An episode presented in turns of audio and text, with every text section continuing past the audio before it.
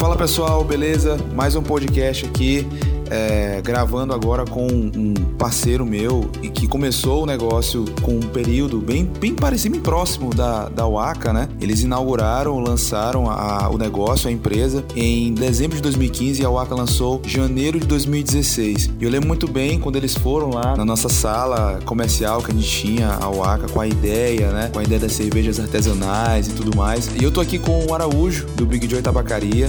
E aí, Araújo, beleza, cara? E aí, cara, beleza? Bom dia, galera galera. Prazer estar aqui com vocês. E vamos aí, né? Vamos lá, vamos tentar ajudar as pessoas, vamos tentar fazer crescer. É isso aí.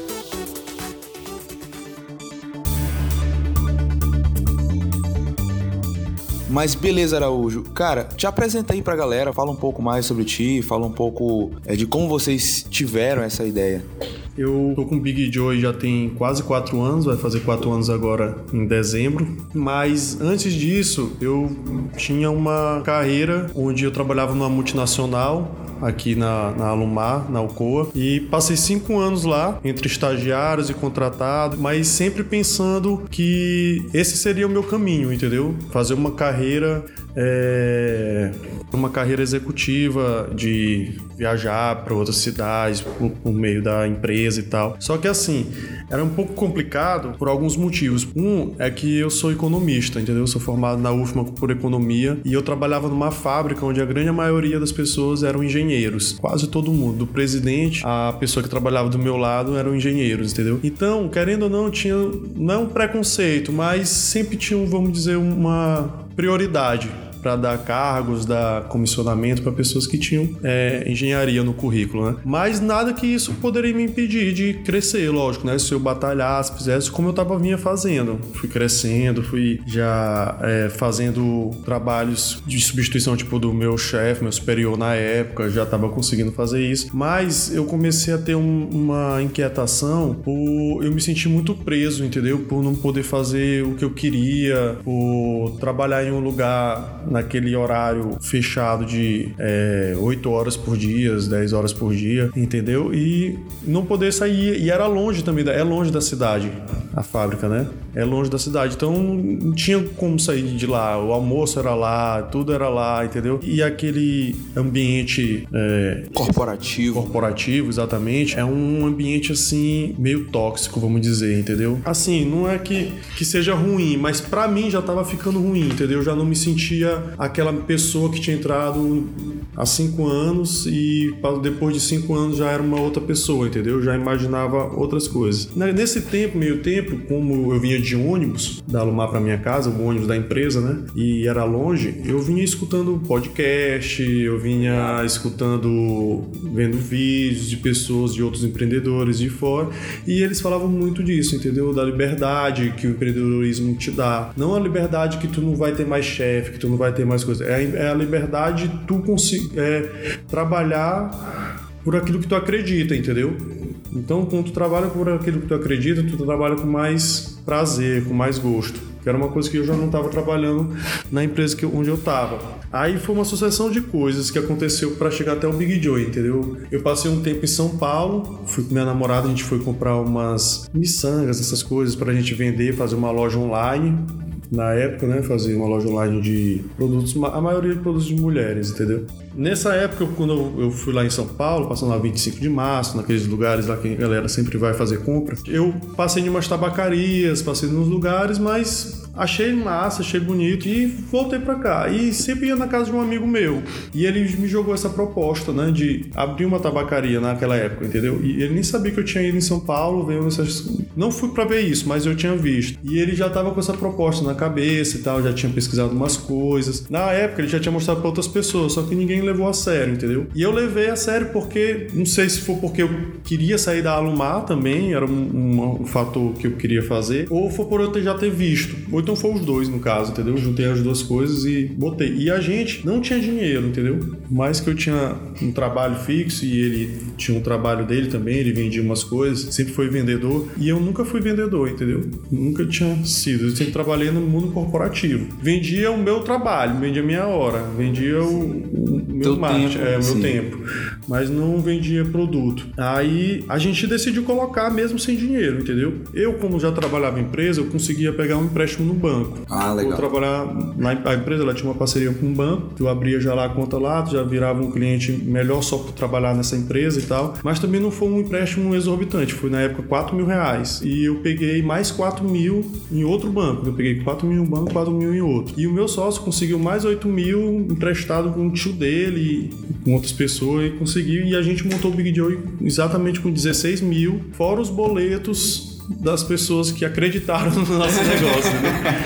meio que um, foi meio que um crowdfunding aí é, também por fora. Exatamente, exatamente. Aí a gente pegou essa grana, né, e fez o, o business plan, né? Assim, bem. Bem, bem enxuto, bem, enxuto, bem, bem simples rápido, mesmo. Né? É aquela coisa, aluguel, tanto, não sei o que, tanto. Porque a gente não tinha dinheiro, pô. 16 mil, tu não faz nada. Cara, nada. Tu tem que ter nada. muita coisa. O que que dá pra gente fazer com dinheiro à vista? Mas deu pra montar um negócio, né? Deu pra montar. A gente Legal. conseguiu fazer os móveis, a gente conseguiu negociar o aluguel pra passar um, um mês uma pagar carência, uma né? carênciazinha, por mais que a gente ainda teve que pagar o, o calção. Aí o dinheiro a gente foi pegando e comprando coisas que dá para fazer. E o resto, os produtos mesmo, que foi a missão maior na época. Porque a gente tinha que é, ter uma variedade, né? Porque a gente era uma tabacaria, mas a gente não tinha dinheiro e nem nome na praça para comprar, entendeu? A gente tinha acabado de abrir o CNPJ da loja. Mas uma empresa, ela confiou na gente na época, até a Ultra 420, a tabacaria mais antiga, a head shop mais antiga do Brasil. E eles mandaram muito produto pra gente, lógico, da marca deles e tal, as coisas deles, muito produto e tudo no boleto. Aí a gente comprou. Aí outras coisas a gente comprou no dinheiro que a gente tinha, porque a, a missão do Big Joy no começo do Big Joy era ter dinheiro para comprar à vista de um fornecedor que depois da primeira compra à vista parcela as coisas. Entendi. Entendeu?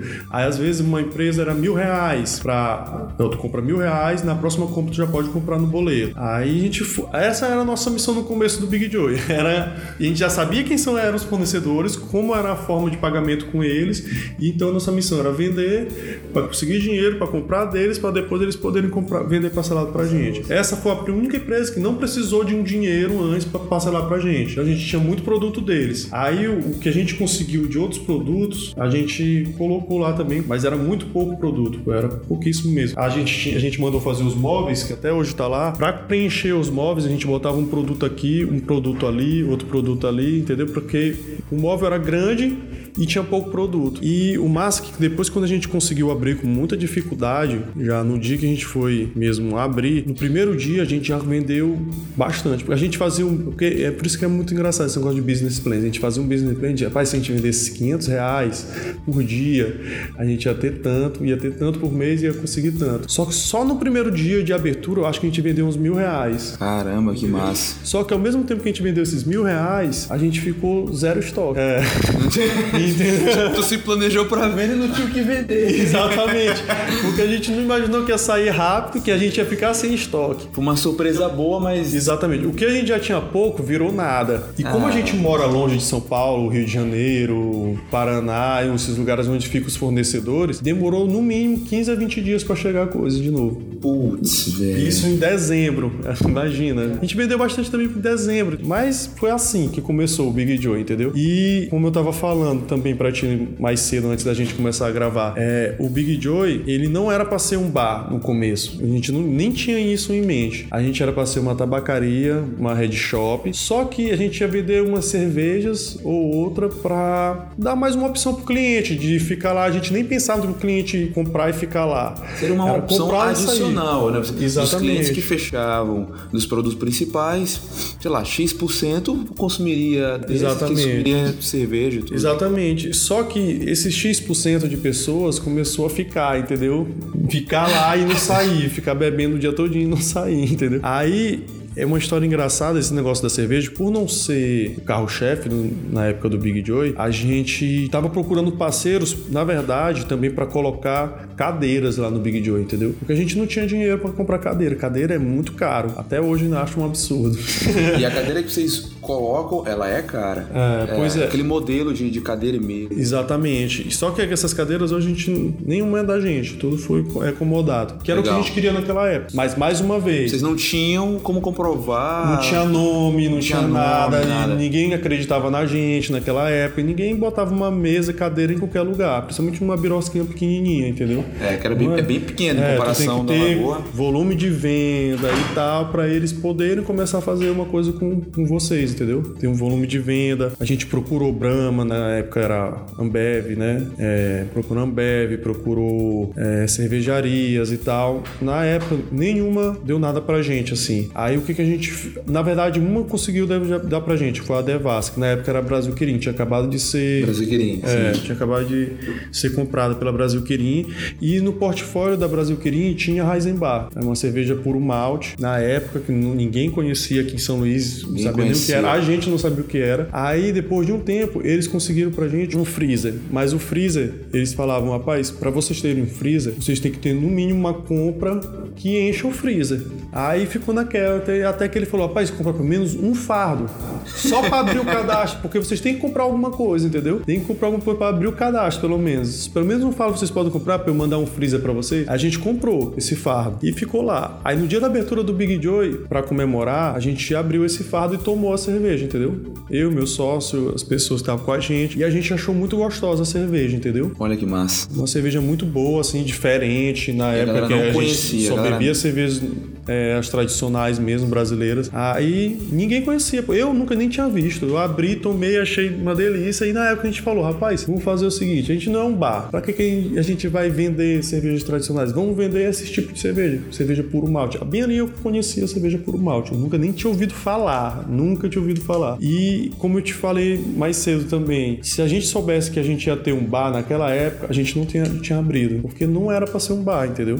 Ele se tornou um bar nessa hora que a gente tomou uma cerveja que a gente achou uma delícia, que nem conhecia o que era uma cerveja puro malte, sabia nem o que era malte. muito malte, muito mais puro malte, entendeu? Aí, a gente, beleza, vamos fazer. A gente comprou só Heisenbar na época. Só Heisenbar, e Heisenbar tinha vários estilos, cerveja e tal, e a gente gostou de todos. E a gente começou a estudar sobre isso também, entendeu? Estudar sobre cervejas. Pois é, aí a gente conheceu a- a- o mundo da cerveja artesanal, ou cerveja pro malte.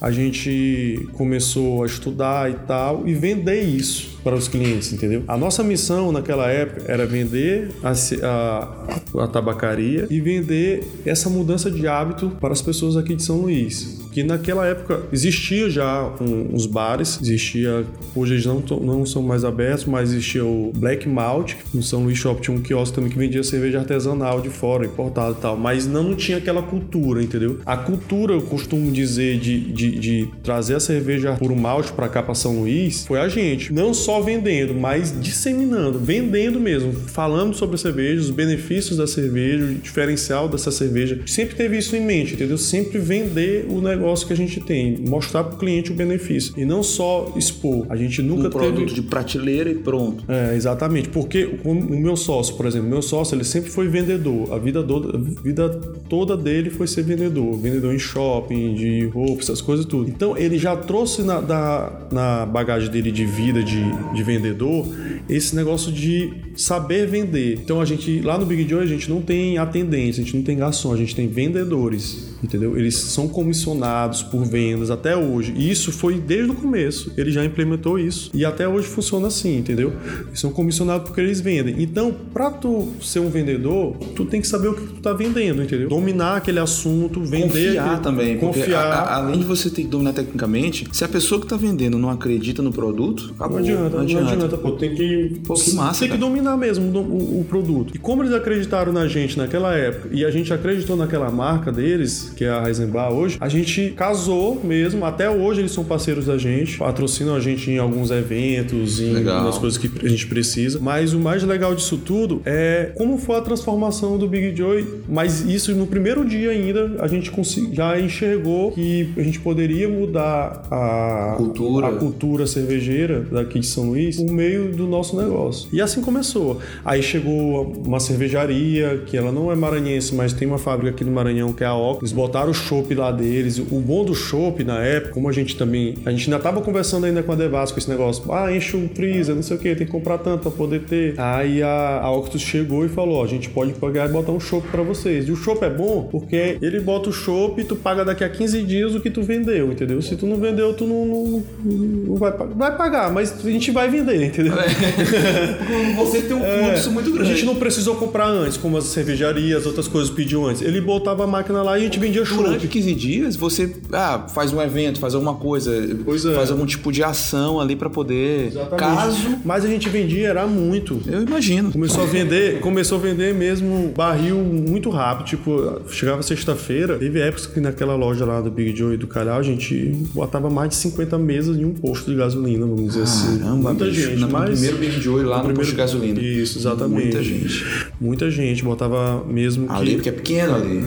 muito pequeno e ali chamou muita atenção também, vamos dizer assim, por ser um posto de gasolina, Sim. chamou muita atenção porque era uma tabacaria, entendeu? E as pessoas fumavam, Uhum. então bebida, muita loucura, que sabe como é que é, né?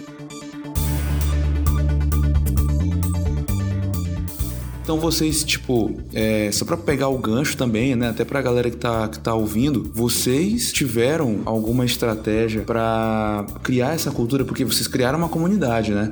Vocês criaram pessoas que vão com recorrência no Big Joe, que falam pra outras pessoas, ou vocês meio que foram desenvolvendo isso no decorrer do tempo e vocês foram ajustando as pontas, de, ah, pô, o meu cliente quer isso, quer aquilo. Pra, pra área da Head Shop, tabacaria, que a gente foi o foco principal, a gente já montou o Big Joy em um local onde as pessoas já iam para procurar esses tipos de produtos, entendeu? Então a gente sempre foi muito ligado para montar qualquer tipo de coisa ou negócio, a gente é muito ligado à localização. A gente acho que é uma das coisas fundamentais a localização. O cliente se sentir mais fácil de chegar até o lugar, aquela coisa toda. Para a gente começar a desenvolver qualquer tipo de planejamento, de, de, de negócio, de qualquer coisa, a gente sempre pensa na localização do Big Joy. Então, por isso que a gente conseguiu facilmente conseguir ter essa Esse é, fluxo de pessoas que do Exa- perfil que vocês exatamente. imaginariam ter. Porque, por exemplo, a gente, lá no Calhau, que foi a primeira loja, a gente colocou em um lugar onde havia esse fluxo de pessoas que consumiam esse tipo de produtos. Não de cerveja, mas as de tabacaria e head shop, entendeu? Só que lá começou a crescer de uma forma que a gente não tinha controle. Não, um controle assim, de dizer, porque lá é pequeno, entendeu? Então, é, e a loja era muito pequena muito pequena, a parte de fora dela que era maior. Só que a gente começou, a gente não tinha experiência de bar nenhum, pô. Não, como te falei, a gente não era para ser um bar. A gente não tinha experiência de bar. A gente não tinha comida, por exemplo, para oferecer para os clientes. Como é que era um bar que não tinha comida?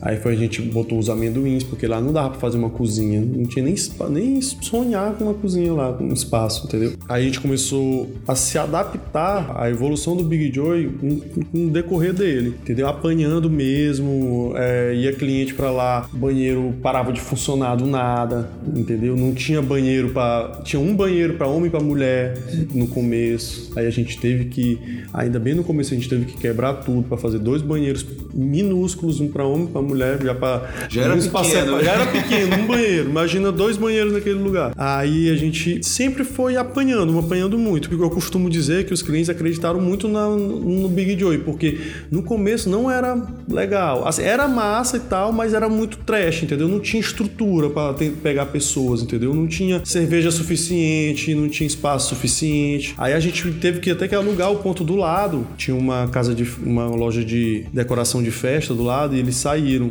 logo depois que a gente chegou lá. Aí a gente teve que já alugar o ponto do lado para poder guardar estoque, entendeu? Porque a Não gente ia suprir a demanda. Exatamente. Agora sim, você falou que é, sofreu algum tipo de é, preconceito ou por conta desse fluxo de pessoas dentro do posto ou é, algum tipo de rejeição mesmo. Rapaz, a gente sentiu, entendeu? Sentiu demais, porque principalmente com as pessoas do posto naquela época, entendeu? Eles não gostavam muito da gente pelo excesso de pessoas que a gente levava pra lá, entendeu? E também pro meio que pegar os clientes deles, né? Eles tinham doença e tal. E, e eles têm isso na cabeça deles, só que eu não acredito, eu não acredito nisso, entendeu? Ninguém é dono de ninguém, cliente não é dono de ninguém, entendeu? Cada um faz o seu trabalho, se a pessoa achar melhor ir beber no teu lugar ou comer no teu lugar, é porque ele, tu fez ele ir. Então a gente sofria muita denúncia, pô. Entendi. Muita denúncia. Como eu te falei, a gente não era pra ser um bar e acabou virando, só que a gente não tinha estrutura pra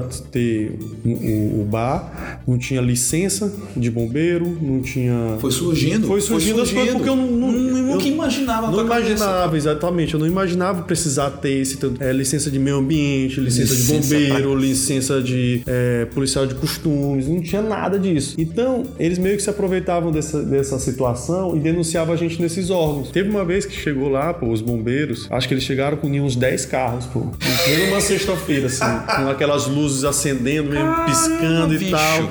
Chegaram lá fechando, lacrando a loja Eita, tudo. porra. Entendeu? Fechou a loja assim, plena uma sexta-feira lotada. Já aconteceu isso também, entendeu? Caramba, Aí, bicho. é, Sexta-feira lotado. Exatamente. E, e outros órgãos também começaram a ir pra lá e tal. E o prédio lá, ele é meio que largado, assim, vamos dizer. Aí pra tirar essas licenças era muito difícil, principalmente depois de denunciado. Porque pra tu tirar antes da denúncia, é, é, tirar as licenças antes da denúncia, já é burocrático. Imagina depois que tu já é denunciado, que tem pessoas todo tempo enchendo o teu saco lá, é, denunciando, pra Denunciando. polícia, pra bombeiro. Vai lá no meio do caminho alguém denuncia. É, já chegou por um tempo, acho que tu sabe quem é João da Ecoa. Sim, Eles foi. foram- João é foi o nosso contador desde os princípios. Ele nem era formado, já era o nosso É contador. mesmo, cara. Ele tá aprendendo, então. Acho que ele aprendeu contigo. Demais. E ele, se tem uma coisa que ele aprendeu foi com o Big Joe. Ele era o cara que ia nesses lugares, das licenças, dos bombeiros e tal. Legal. E ele falou outro dia até pra gente, falou, rapaz, já- a gente chegou, uma vez eu cheguei lá nos bombeiros, o coronel me olhou, ele falou, tu é do Big Joy? Aí ele sou, então nem vem, que eu não quero nem papo com vocês. Caramba, Desse bicho. jeito, só pra tu ver como tava o nível de denúncia. Sim. Então a gente pensou assim, naquele tempo a gente tava faturando bem já, tava já com estoque das coisas, já tava Sim. conseguindo, apanhando ainda com problema, porque a gente tem esse problema de distância de São Paulo, então se tu não tiver um, um- um controle de estoque muito, Muito bom, bom. E, tipo, tu bem falta as coisas e demora a chegar. É, Exatamente. vacilar, Exatamente. Até hoje a gente apanha com isso, mas a gente já melhorou 300%. É, mas é logística, cara. Isso aí é no Brasil inteiro. Aí, depois a gente sentiu a necessidade, a gente começou a perceber, cara, não dá mais pra ficar aqui.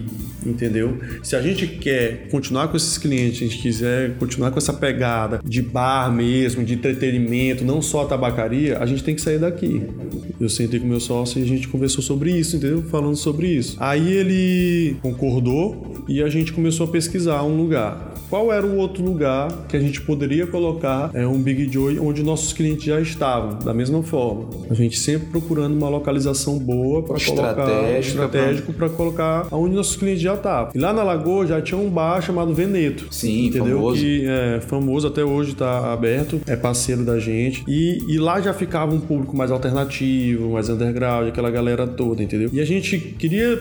Uma parte desse público é da gente, mas a gente ainda queria trazer outras pessoas para aquele lugar, na Lagoa, porque a Lagoa da Jana, assim, é um pico de São Luís, entendeu? É um, vamos dizer, um cartão postal de São Luís. Principalmente pro entretenimento, né? Exatamente. Então a gente pensou, conseguiu um ponto lá próximo e vamos pra lá. A gente saiu do Calhau mais pensando nessa, nessa vontade de continuar querendo crescer da forma que a gente estava crescendo, entendeu? Porque se a gente ficasse lá no Calhau, ou a gente voltava ao que a gente era antes, que era a tabacaria, e esquecia o público, porque o público já acreditava na gente. Pô, se ele ia pra lá, Mesmo com todos esses desafios. Exatamente. Pô, tô, tô aqui bebendo. Ih, cancelou. Na verdade, ele tinha essa empatia. Exatamente. Com, com o Big Joy. Exatamente. Então, se o público acreditou desde aquela época, é, a gente não podia decepcionar eles, entendeu? Então, a gente foi atrás de um lugar para poder trazer essa galera para lá. Aí a gente conseguiu, a gente foi para a Lagoa da Jança. Aí lá, a construção da lagoa foi toda feita pelo Calhau. A- até- nessa parte, eu e meu sócio, a gente já não botava mais dinheiro no negócio. É o próprio negócio que já estava Se pagando e gerando a loja do caixa, Calhau, é, mesmo com denúncias, coisas, a gente ainda continuava trabalhando da mesma forma, porque a gente precisava abrir a lagoa. Sim, a Entendeu? marca não poderia parar. Exatamente. E a gente não tinha nome, por exemplo. A gente não tinha. O CNPJ era novo, não tinha como pegar empréstimo em banco. tipo, Quanto tempo, mais ou menos, assim, de- quando vocês abriram a segunda, a segunda loja? Ah, foi um ano depois, eu acho. Um ano Não, depois. É, foi. A gente abriu em agosto de 2016. Não, deu nem um ano. Foi uns oito meses, né?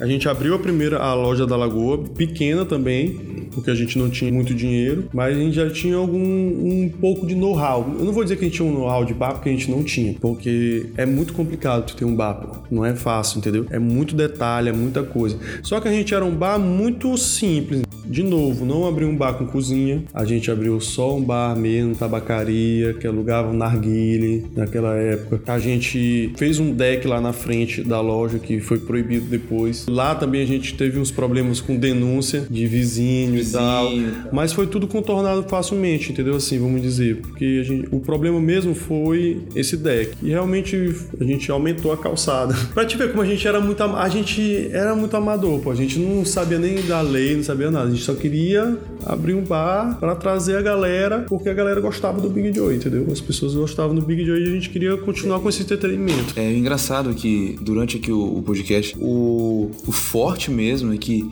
a galera os teus consumidores, eles são consumidores de verdade, né? Sim. Eles são bem, tipo assim, fãs mesmo. Os caras, eles criaram um hábito de consumir o Big Joy e comparecer né, no Big Joy. E a gente aproveitou porque tem aquele negócio do time, né? Tudo é o, o time da, do negócio. Daquele, aquela época não se falava de cerveja artesanal. E a gente começou a fomentar isso. Cerveja artesanal, Criaram cerveja autoridade. Malte. Exatamente. A gente começou a fomentar. Então as pessoas começaram a, a acreditar no Big Joy por isso, entendeu? Porque a gente está trazendo uma forma diferente de beber cerveja. Não que seja diferente de beber cerveja, mas umas opções diferentes de cervejas que até então aquela galera não conhecia. As pessoas não conheciam a cerveja puro malte. Puro malte. Eles não sabiam outras, que, né, que, que, que, as pessoas não sabiam que o milho em cerveja. Entendeu? As pessoas não sabiam. Na verdade, e... depois saiu, saíram vários. Lembra de vídeos, né? Pessoas. Sim, aí depois as pessoas tal, começaram a fazer. Muita gente naquela. Era difícil convencer as pessoas a largarem cerveja que não eram puro malte, porque diziam que era frescura, que, que é gourmet, é coisa de, de, de gente fresca, entendeu? O que vocês fizeram para contornar isso? Porque eu acredito que tem consumidores que hoje de, devem ter deixado as cervejas tradicionais para, para, para consumir as cervejas artesanais. Para vocês, o que, que foi esse fator, né, X aí, fator chave que fez a galera, tipo, foi experimentação, foi algo do tipo? O que vocês, que, que vocês fizeram? A gente, a gente vendia muito, entendeu? Vendia muito o, o, o, o benefício da cerveja artesanal. Vamos dizer assim, na verdade não é o benefício, é que ela faz, vamos fazer menos mal, vamos dizer assim. Poxa, tu poder beber uma cerveja puro malte, tu sabe que tu não vai ficar aquela sensação de empachado, entendeu? É, tu, tu, consegue uma, beber uma cerveja com uma temperatura mais amena, uma, uma temperatura um pouco mais quente. Várias outras coisas a gente começou a colocar na cerveja artesanal. A gente, a gente o, nosso, o nosso negócio era conseguir vender o que era uma cerveja é, puro malte artesanal, entendeu? O cliente ia lá pro, no Big Joy, ele sentava, a gente apresentava as opções de cerveja, que eram poucas, mas eram cervejas artesanais ou puro malte. E eram opções. Exatamente. Então o cara, ele já ia pensando nisso, entendeu? Em colocar o seu paladar à prova. Porque muitas pessoas chegavam lá pensando que eram frescura, pensando que era gourmetização da cerveja mesmo, aquela coisa toda, mas chegava lá, conseguia tomar uma cerveja barata, que a Heisenbach ela veio com essa pegada por malte, mas veio uma cerveja relativamente barata, perto num preço assim bem parecido com as cervejas tradicionais, entendeu? Não que ela não seja mais cara, ela é um pouquinho mais cara, entendeu? Então tu tinha um acesso de uma cerveja puro malte por um preço até relativamente acessível. acessível. As pessoas começaram a tomar e perceber, porque quando o produto é bom, tu consegue explicar para ele, pronto, pô, o cara vai querer beber só aquela cerveja. Pô, como muitas pessoas mudaram mesmo esse hábito, não bebem mais cervejas. E começa a experimentar outras cervejas, eu acho que vocês tipo e vai se apaixonando. Vai se apaixonando. Então assim, o cara não vai para beber para ficar para ficar ligado, para ficar. Exatamente. O cara vai beber para curtir, claro, mas o cara vai beber porque ele gosta, para saborear, para degustar outros sabores também que eu lembro, eu sei que tem eu fui na época, né, é, lá na na loja, no, no, bem no início do, do, do Calhau. E, tipo, tinham várias opções, né? Tinha Sim. A gente chegou até a 120 é, rótulos diferentes de cerveja. Nossa, cara. Então uma pessoa. Tem umas 120 tomava, opções. Tem 120 opções para tomar. Estilos de cerveja diferentes, entre, entre cervejas nacionais e, e, importadas. A gente começou a mesmo focar nisso, porque a gente tava no, no tempo ainda, não tinham poucas pessoas que faziam isso, entendeu? E, e a gente se apaixonou por isso também. A gente gostava muito da parte do, da tabacaria do Red Shop, mas também se apaixonou por esse mundo das cervejas artesanais, porque é um mundo muito grande, pô. os estilos de cerveja são variados. Então, tu, a gente começa a perceber que é, aquela velha frase que as pessoas geralmente falam, quem gosta de cerveja, beba menos, mas beba melhor. Cerveja artesanal, tu não vai lá e bebe uma grade de cerveja artesanal, entendeu? Tu bebe algumas cervejas algumas artesanais, cervejas. degusta, faz uma harmonização com alguma comida, consegue ficar ligado, ficar bêbado, sim. um pouco de cerveja, um pouco se cerveja. essa for a, a o, o, propósito. O propósito de ficar bêbado é, é ele consegue te deixar bêbado muito mais alto que essas cervejas artesanais e tu vai tudo vai estar tá degustando uma cerveja, entendeu? Tu não tá só querendo ficar louco, tu vai estar tá querendo mesmo saber de onde ela veio, como ela é feita, quais são os ingredientes que ela tem. As pessoas costumam trocar o negócio de cerveja por malte e cervejas artesanais. A cerveja é, por malte não necessariamente é uma cerveja artesanal, entendeu? Ela pode ser feita em larga escala. O Heisenbach, é por malte, mas ela é feita em fábrica e tal, não sei o quê. E a artesanal não necessariamente ela é por malte, porque a artesanal ela pode ter vários ingredientes. Pode ter trigo, por exemplo, pode ser uma Weiss, uma cerveja de trigo, porque ela é um estilo de cerveja que é feita assim, entendeu? Aí tem as cervejas IPAs, que elas já são cervejas mais lupuladas, entendeu? Já tem outros ingredientes. E tu vai, tu pode brincar com a cerveja com vários produtos, entendeu? Não necessariamente ela vai ser puro malte. Pode brincar com vários estilos, com vários é, ingredientes de cerveja. O que as cervejas tradicionais não faziam, entendeu? Elas só faziam aquela cerveja o aguada, aquela cerveja que era para ser barata, tradicional, para vender em larga escala, entendeu? Hoje a Ambev, ela já ela já, já tá, ela já percebeu já, esse sim. impacto dela que ela tem, isso tu pode ver nos números dela, que ela sofreu um impacto dessas cervejas que chegaram novas por um malte e tal, é, e ela começou a se adaptar. Sim. Não só fazendo cervejas artesanais, como comprando as, cerve as cervejarias, entendeu? Ela já tem um portfólio bem grande de cervejarias, a própria Ambev.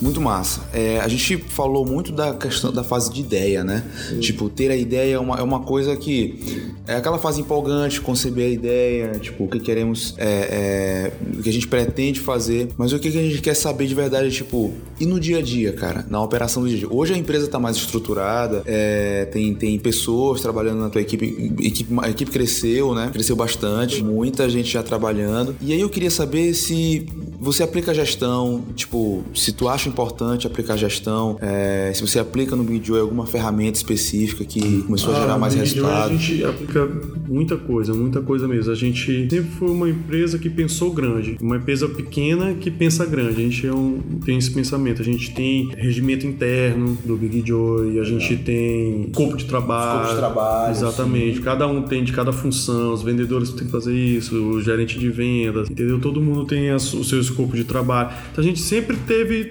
gerenciamento assim, não vou dizer que o melhor do mundo, mas a gente sempre trabalhou muito forte nisso. Até porque eu vim de uma empresa é, que tem esse, um padrão de gerenciamento muito forte, entendeu? Por ser uma multinacional, uma empresa de transformação fábrica. Eu já tinha esse, essa concepção. O meu, meu sócio já era a venda e eu sou a pessoa mais do backstage, vamos dizer assim. Da gestão, a pessoa da gestão. Administrativo. Exatamente. O financeiro. Indicadores, essas coisas. Indicadores, essas coisas, exatamente. Ele é a pessoa que está lá na, na, na, guerra mesmo, corpo vendendo, corpo, corpo a corpo, o cara que vende, que sabe como vender.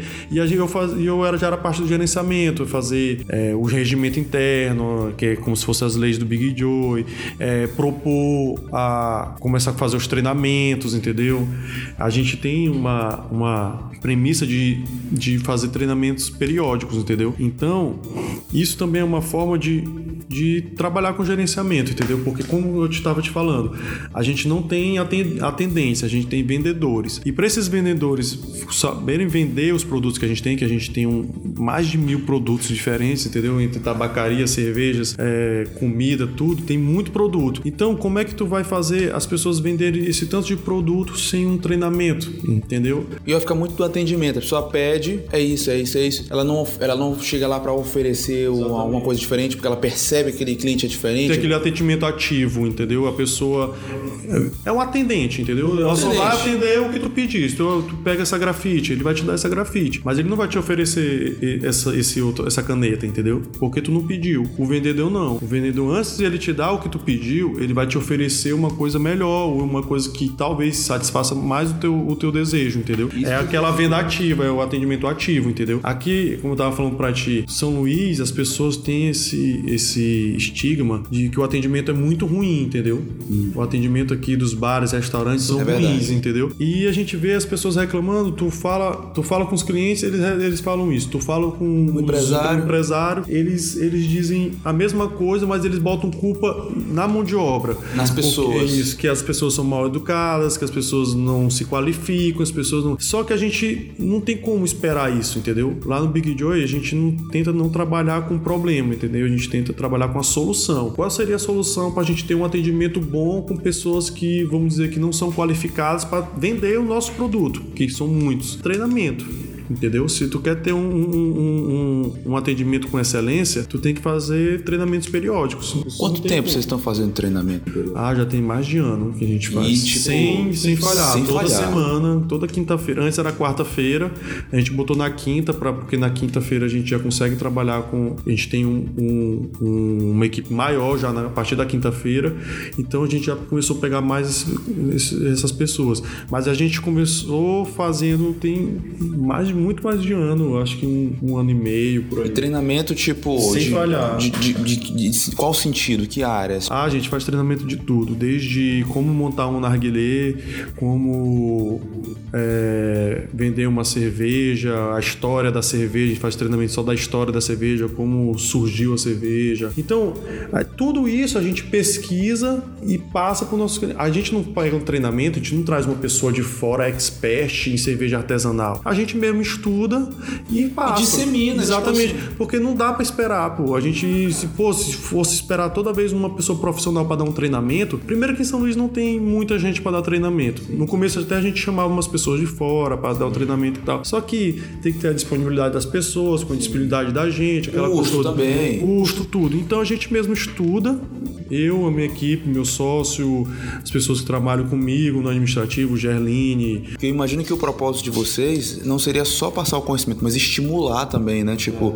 fazer despertar. É, você tinha comentado comigo que quando vocês fazem um treinamento determinado tipo de drink ou determinado tipo de, de, de bebida é, ou produto específico, é, esse funcionário ele desperta de uma forma que ele começa a vender, vê o resultado lá. Tá, é impressionante, pô. Eles já descem. Dia no mesmo isso. dia eles já descem já vendendo tudo que acabaram de entrar na cabeça deles, porque tá fresco, entendeu? Uhum. Tá tudo fresco na cabeça dele. Ele acabou de escutar isso. Então, para ele, por exemplo, vender um. Se a gente fez um treinamento de uma cerveja IPA e ele já, ele já desce com a intenção de vender essas cervejas IPAs porque tá fresco na cabeça dele essa história. E tu contar a história para um cliente, ele se envolve. Não vem, exatamente. Ele se envolve. Ele não quer a cerveja, ele quer essa história. Entendeu? Às vezes por um propósito, às vezes na brincadeira, você, pô, eu quero também isso aqui, eu quero, pô, isso aqui. Se tu vê os rótulos das cervejas hoje, todas, praticamente quase todas as cervejas têm uma história, entendeu? Tem um, uma coisa para contar, então um, um, como ela foi feita, por quem ela foi feita, como foi feita, entendeu? Tudo tem uma história para contar. Os drinks que a gente faz agora recentemente, a gente tá focado um pouco também nos drinks, né? Que a gente até pouco tempo atrás a gente não tinha e hoje a gente tem drinks muito bons, a gente se especializou, principalmente o meu sócio se especializou bastante em, em drinks e tal. É. Se apaixonou por essa área, que é mais outra área que o Big Joy entrou. Né? Exatamente, porque a gente era para ser uma tabacaria, virou um bar, bar sem cozinha, aí depois teve cozinha,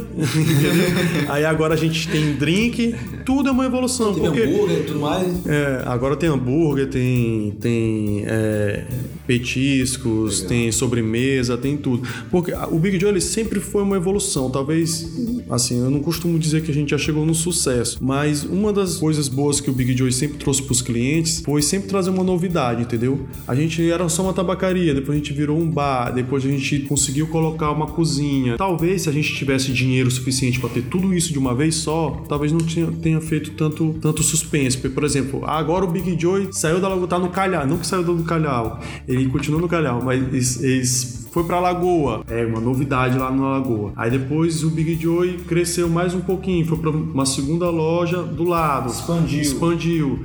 Aí mais uma novidade, Pô, vou porque lá, agora olhar. tem palco, tem não sei o que, entendeu? Nessa segunda loja. Aí depois de mais uns seis meses, a gente ia alugar outra loja, da terceira loja. Agora já tem um palco com um bar, com, com uma cozinha maior. Então todo o tempo a gente tava com alguma novidade, entendeu? Trazendo algo novo. Não porque a gente queria fazer isso, é porque a gente não tinha dinheiro, entendeu?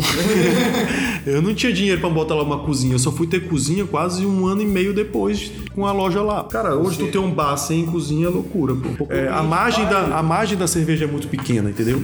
E todo, toda pessoa que vai beber, ela come. É, é- e ela não tem pede, como. ela precisa. Exatamente. Então foi uma das coisas que a gente aprendeu durante essa vida, entendeu? Durante os erros. É, durante os porque como eu te falei, a gente não era pra ter um bar. Então eu nem imaginava ter uma cozinha, um restaurante. Isso aí pra mim era loucura.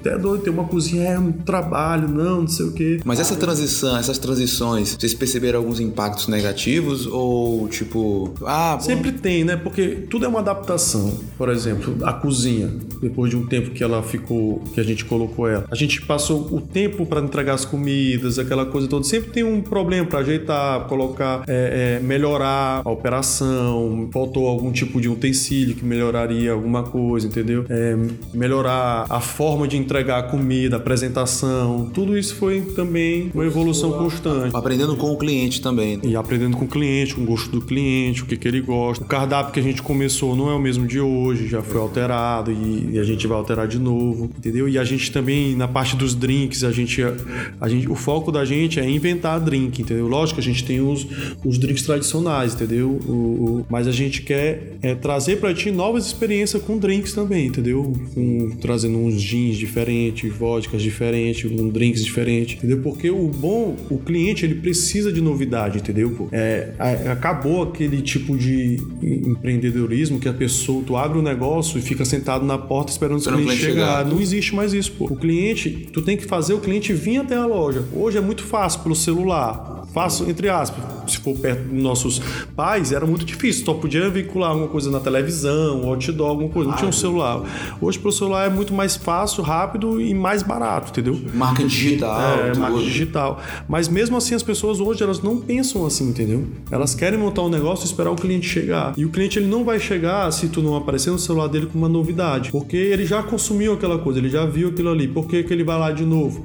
Eu preciso trazer ele porque eu fiz um hambúrguer novo, porque eu fiz um drink novo, porque tem uma cerveja nova, entendeu? Tudo tem que ser uma novidade pro cliente. Eu, a gente pensa assim lá no Big Joy. Uma das nossas estratégias é sempre estar trazendo novidade.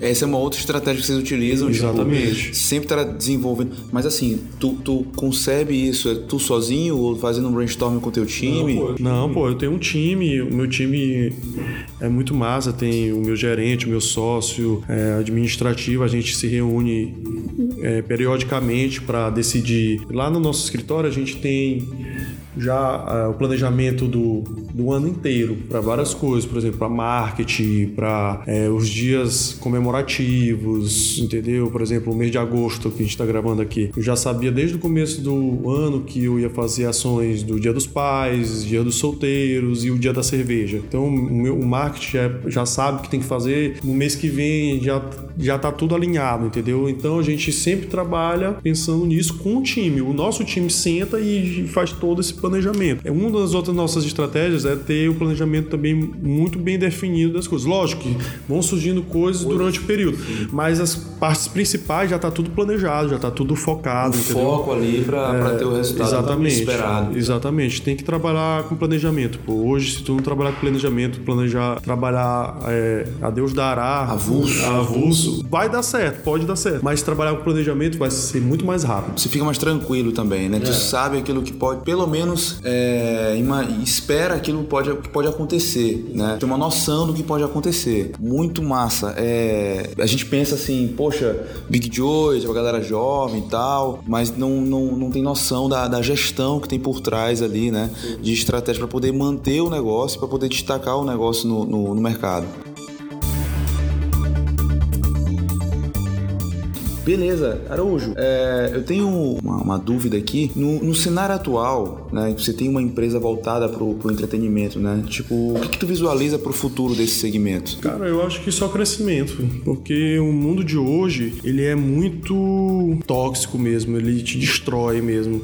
É muita informação na cabeça das pessoas, essa era do celular, dessas coisas. Então, cada vez mais as pessoas elas vão buscar uma forma de uma, uma válvula de, de escape, entendeu? Elas precisam se, se desconectar. Desconectar. Então, enquanto a gente trabalhar com isso, com entretenimento, eu acho que só tem a crescer, porque as pessoas precisam da gente. Eu, eu me sinto assim, uma pessoa que, naquela época que a gente estava saindo do Calhau para Lagoa, eu me sentia culpado de não conseguir ter as pessoas lá. Então, por isso eu levei, montei um negócio para continuar esse projeto que as pessoas estavam acreditando que de entretenimento que o Big Dia poderia trazer. Então, hoje eu me sinto na responsabilidade de continuar tentando tirar as pessoas desse, desse, dessa rotina, entendeu? Dessa coisa. E o mundo hoje que tá cada vez mais louco, pô, as pessoas estão cada vez mais depressivas, tomando mais remédios, entendeu?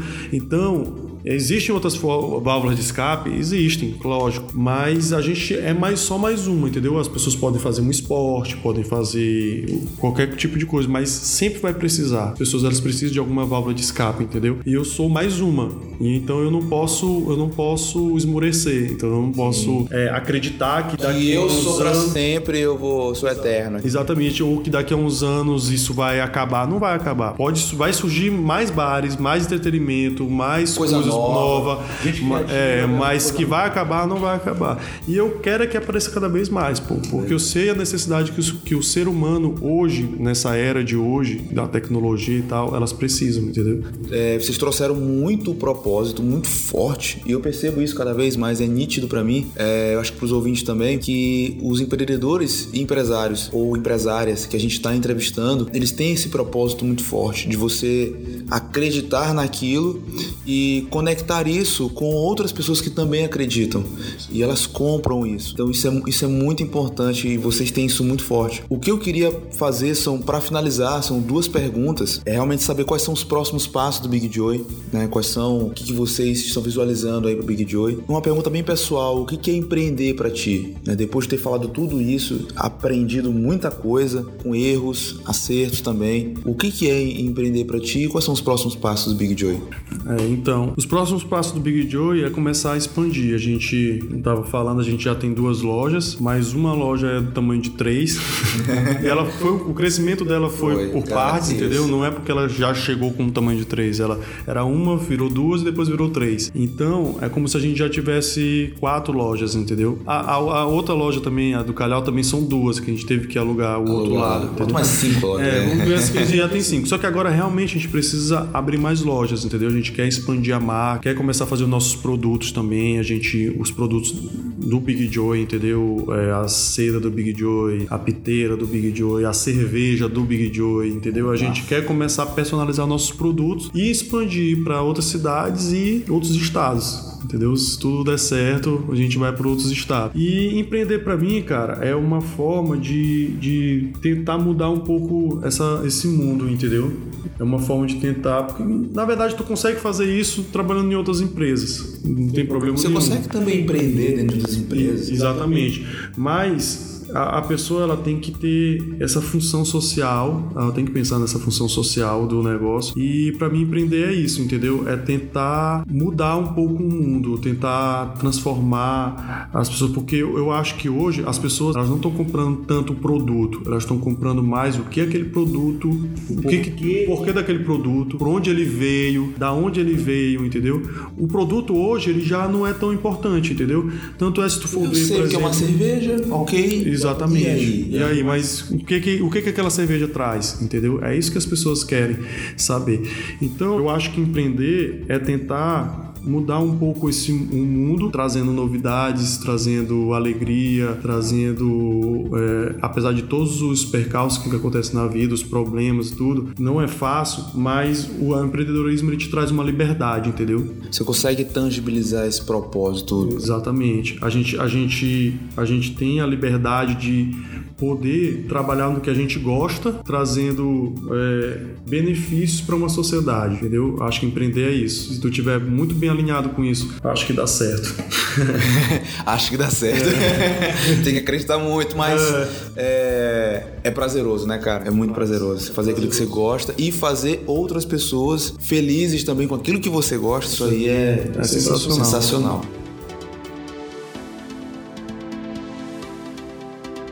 É, galera, a gente está chegando aqui ao final de mais um podcast, tá? Eu quero agradecer o nosso convidado, o Araújo. eu Cara, mano. Obrigado aí, bicho, tá?